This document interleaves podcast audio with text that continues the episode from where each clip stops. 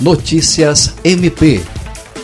Uma das maiores lojas do comércio eletrônico no Brasil, o Submarino, aderiu à campanha SOS Acre, coordenada pelo Ministério Público do Estado do Acre, cujo propósito é arrecadar doações para socorrer as famílias atingidas pelas enchentes.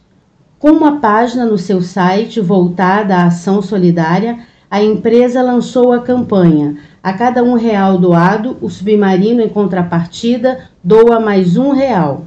As doações podem ser feitas pelo aplicativo da AMI Digital.